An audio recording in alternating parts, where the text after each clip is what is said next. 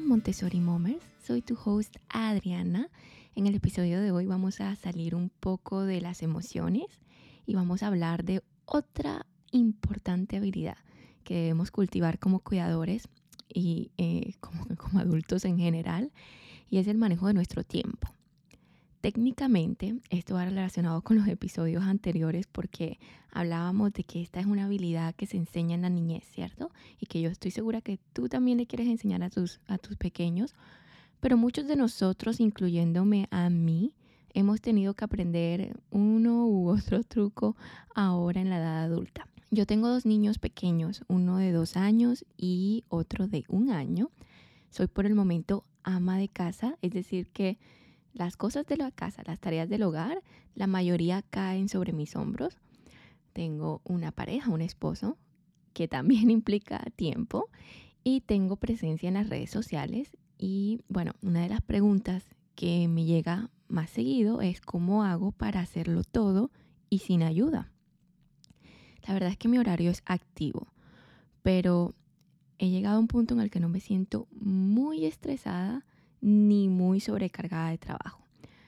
Hago muchas cosas gracias a las herramientas, ¿cierto?, de gestión de tiempo que con el tiempo he aprendido. Estas habilidades no se adquirieron de la noche a la mañana, honestamente, y sigo trabajando en ellas todavía. La verdad, tomó tiempo, estudio em, y una conciencia objetiva de mi uso del tiempo.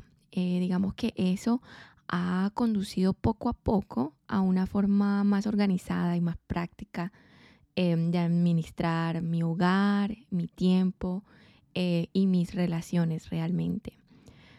Quiero entonces compartir mis consejos con otros cuidadores eh, para que puedan optimizar mejor su tiempo y a la vez obtener más tiempo de calidad con su familia a largo plazo. Pero si no eres un cuidador aún, no te preocupes también porque Estoy segura que, bueno, si eres un adulto, igual también tienes o puedes aplicar estos consejos en tu vida diaria. Entonces, sin más, comencemos. Mi primer consejo es que debes conocer tu jerarquía de importancia. ¿Qué es lo más importante para ti ahora mismo en tu vida? ¿Cuál es tu prioridad? Necesitas decidir qué es lo más importante en esta vida. Determina lo que más valoras para filtrar eh, esas obligaciones, ¿cierto? A través de, de tu lente personal, de qué es lo que es importante para ti y tu familia. En mi caso, mi prioridad ahora mismo es mi vida familiar. Entonces, el tiempo que dedico a mis hijos, a mi hogar, a mi esposo, eh, son prioridad ahora mismo. por eso que cosas como, no sé, salir de rumba, visitar a mis amigas y amigos, Mm, yo qué sé, irme de viaje un mes a España, eh, no son necesariamente mi, mi prioridad. En tu caso podría ser tu trabajo la prioridad o tus estudios. Cuando se te presenten nuevas oportunidades de actividades, por ejemplo, debes poder evaluar si la actividad se alinea con tus valores y prioridades. Mm, debes evaluar, ¿cierto? Si la actividad te va a alejar de alguna otra actividad que se alinee con tus valores, obligaciones, mm, prioridades. Cuando dices sí a una actividad, estás diciendo no a otra. Tienes que ser consciente de eso, porque no puedes hacerlo todo. Si dices sí a ese nuevo club de lectura, por ejemplo, es posible que estás diciendo no a las cenas familiares de esa noche. Si tú tienes prioridad o digamos si tu prioridad es tener cenas familiares juntos de manera constante, es posible que el club de lectura no esté alineado con tus valores. Entonces primero debes decidir qué cosas son tu prioridad y las de mayor valor en tu vida. Luego, cuando se te presenten esas oportunidades que toman tiempo, y todas lo hacen, ¿okay? tenemos que ser conscientes de eso, todo implica tiempo. Entonces puedes estar mejor, digamos, equipado para determinar a qué cosas quieres decir sí y a cuáles quieres rechazar. Se vuelve más fácil decir no a las actividades cuando tienes valores claramente definidos. Digamos, eh, tu obligación en la vida es defender esos valores y hacerlo mm, te va a dar eh, te va a hacer una persona más feliz y un mejor cuidador, honestamente, a largo plazo. Si dices constantemente sí a cada oportunidad que se te cruza en tu camino, te vas a sobrecargar de trabajo y te vas a dispersar demasiado. El resultado es simplemente que vas a estar muy tenso, vas a estar enojado, vas a, vas a estar estresado.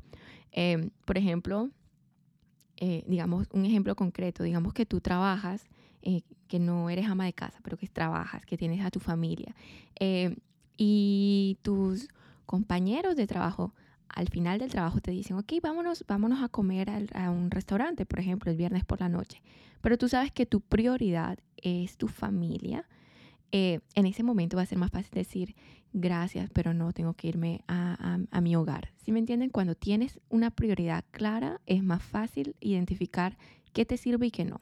Mi segundo consejo es que no hagas demasiado por tus hijos. Y esto va a sonar súper raro, pero te voy a explicar qué es lo que quiero decir. Sobre todo cuando nuestros niños están un poco más grandes. Muchos niños participan en demasiadas actividades extracurriculares. Si valoras a la familia, digamos al tiempo en familia, y deseas que tus hijos desarrollen lazos fuertes familiares entre sí, con los miembros de la familia, se convierte un desafío lograr que eso suceda cuando todos los miembros de la familia van en una dirección diferente cada noche de la semana.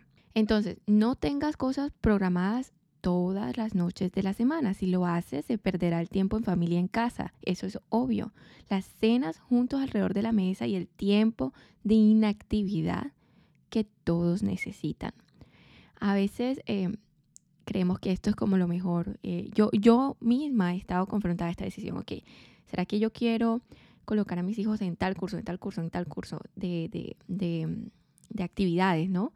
y siempre me detengo a pensar, mm, ¿cómo va a influenciar esto el tiempo en familia?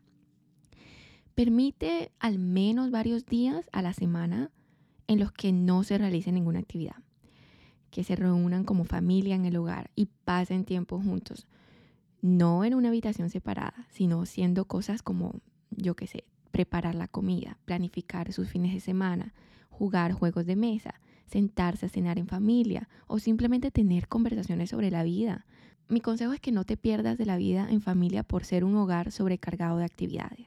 Si encuentras que esta temporada en la vida la pasas en el carro llevando a los niños hacia o desde actividades todos los días de su vida, mm, probablemente necesites evaluar qué actividades son vitales y cuáles no.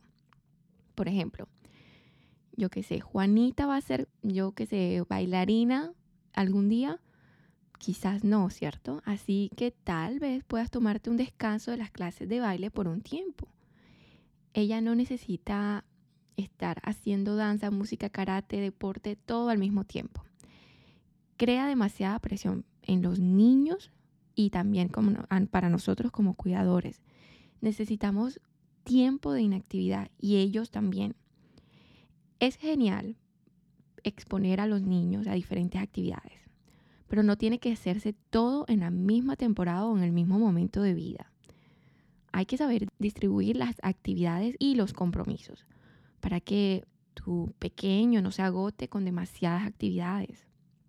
Cada actividad en la que están involucrados también se convierte en un compromiso para ti.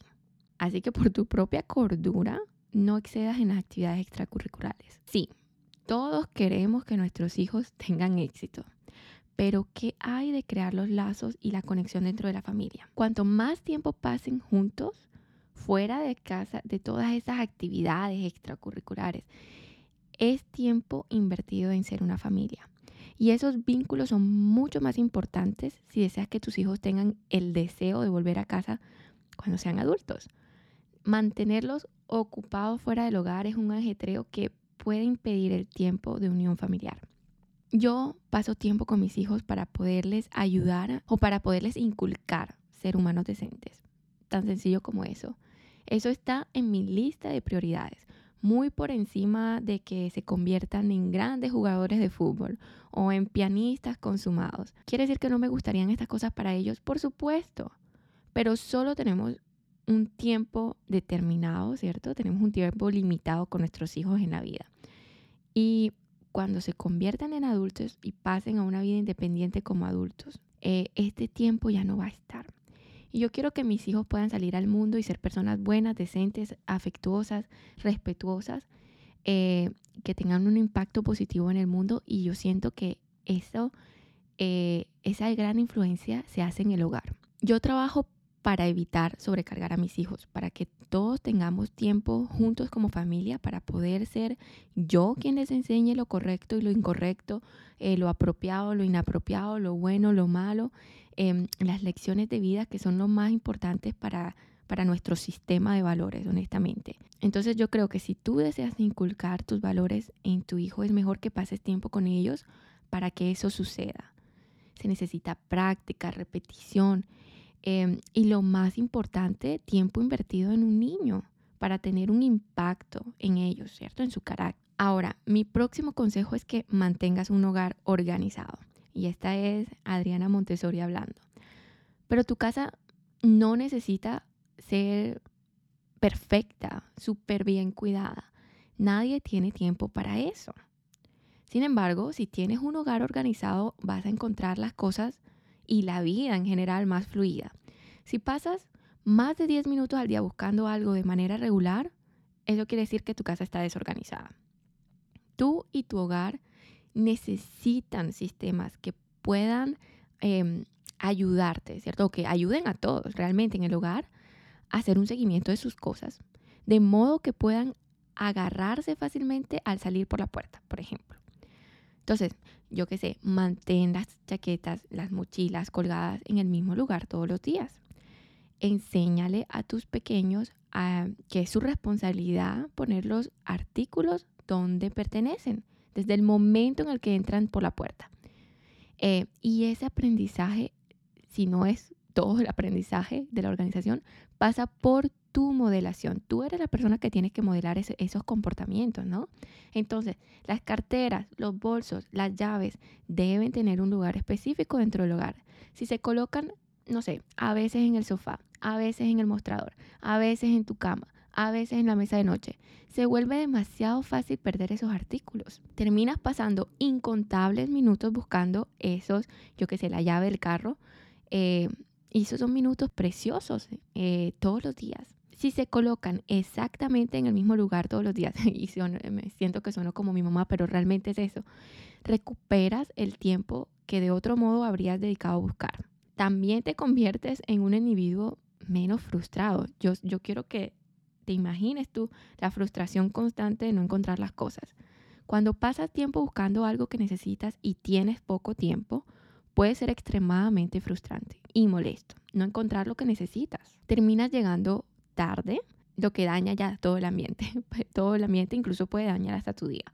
Entonces es una frustración que podemos evitar. Simplemente implementando un plan. ¿okay? Yo te recomiendo que implementes un plan donde todos en el hogar van a saber o saben eh, dónde van las cosas. Todos entran a la casa y todos tienen cosas en las manos. En las manos ya sea que tienen una mochila, una pañalera, una cartera, abrigos, llaves, loncheras, maletines, zapatos. Piensa en todas las cosas que se traen y sacan de la casa todos los días. Luego elige un lugar para colocar esos artículos cada día.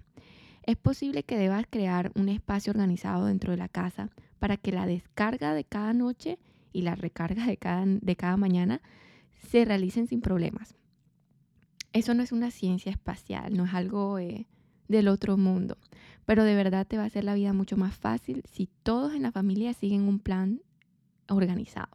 Eso también significa que el resto de tu hogar tiene que estar organizado. Entonces, cada cosa dentro de tu hogar debe tener su propio lugar.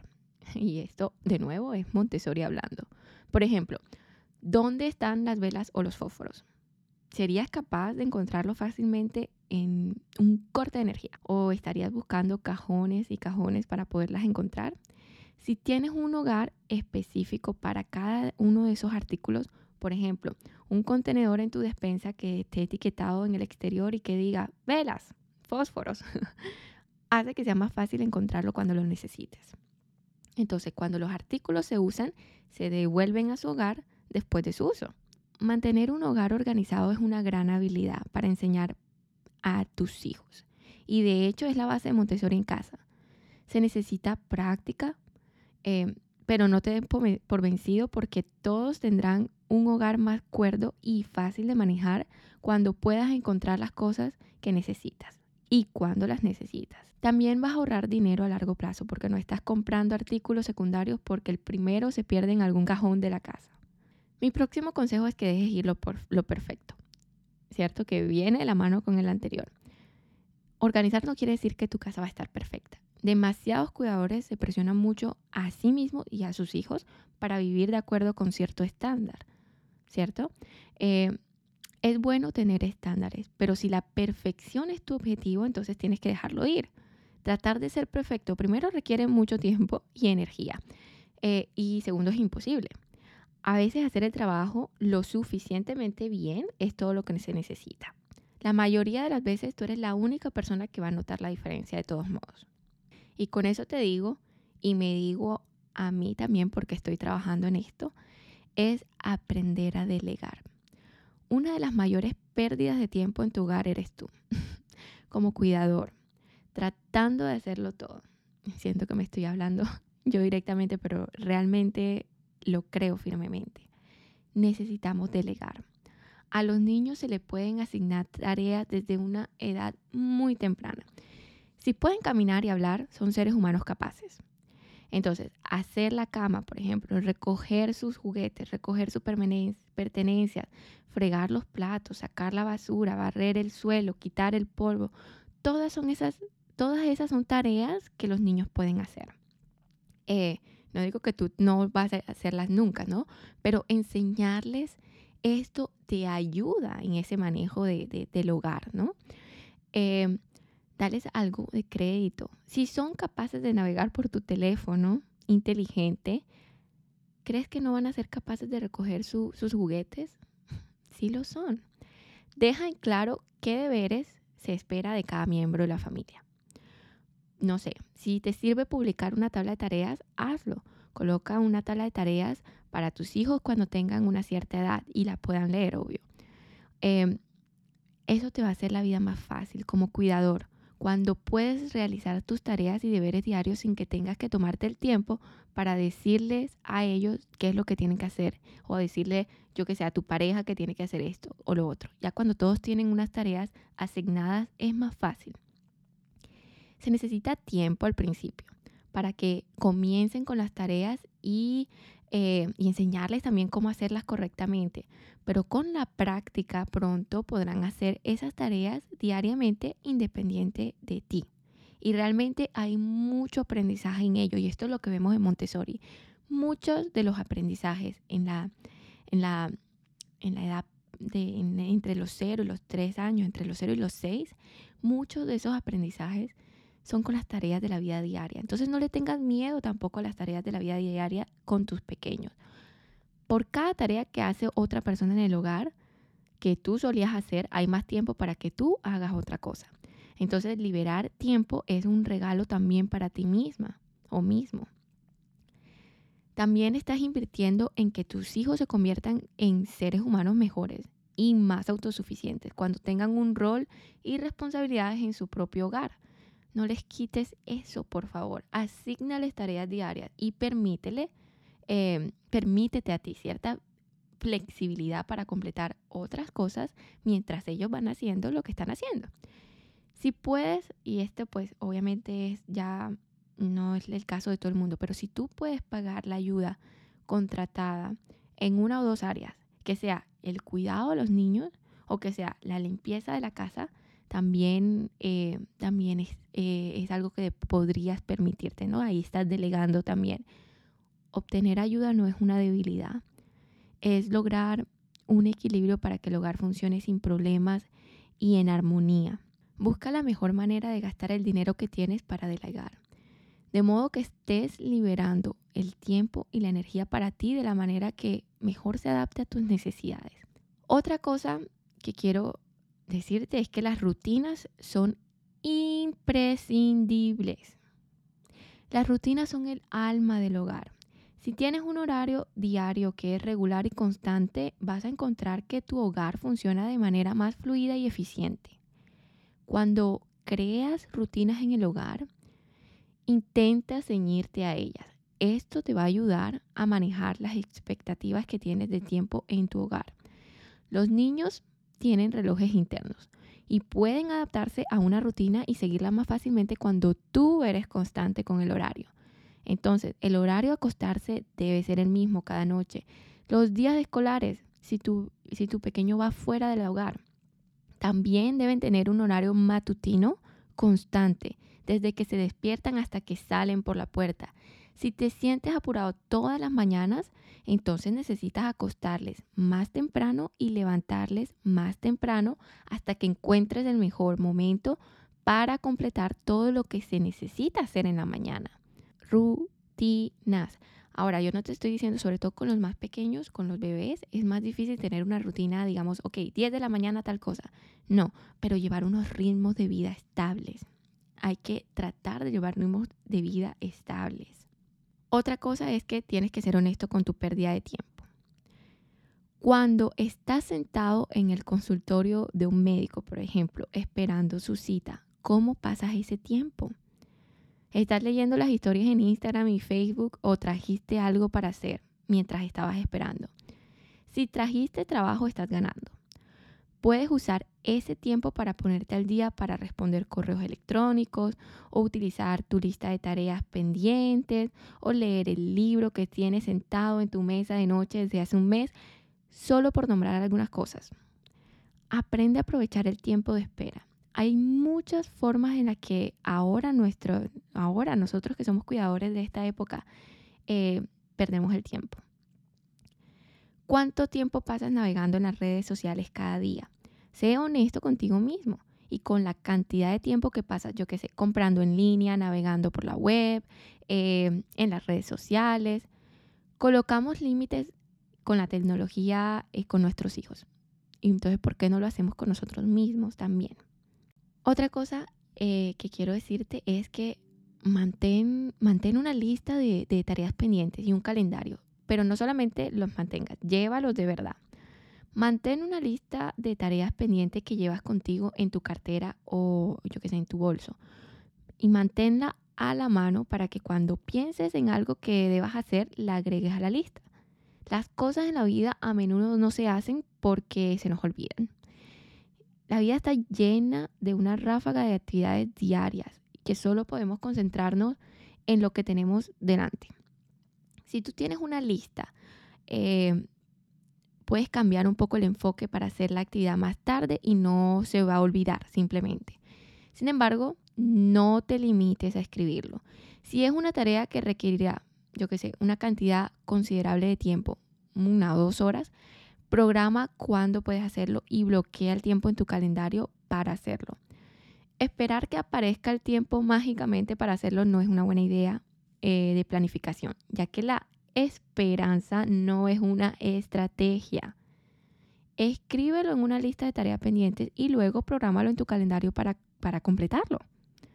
Mantén un calendario también y llévalo contigo donde quiera que vayas. Muchas personas no se usan el teléfono para realizar su seguimiento de, de horario. Yo personalmente uso una agenda. Cuando usas tu mente para realizar un seguimiento de tus actividades, primero consumes demasiado tiempo y demasiada energía. Estás constantemente tratando de recordar lo que has planeado para el día o para la semana. Cuando tenemos pequeñitos, tenemos muchas cosas que hacer y muy poco eh, capacidad mental, sea porque nos falta sueño, porque tenemos mil cosas, ¿cierto? Tienes que eh, recordar mentalmente tus actividades para no olvidar nada importante. Entonces, en lugar de eso, libera tu, tu mente para otras cosas usando un calendario o una agenda.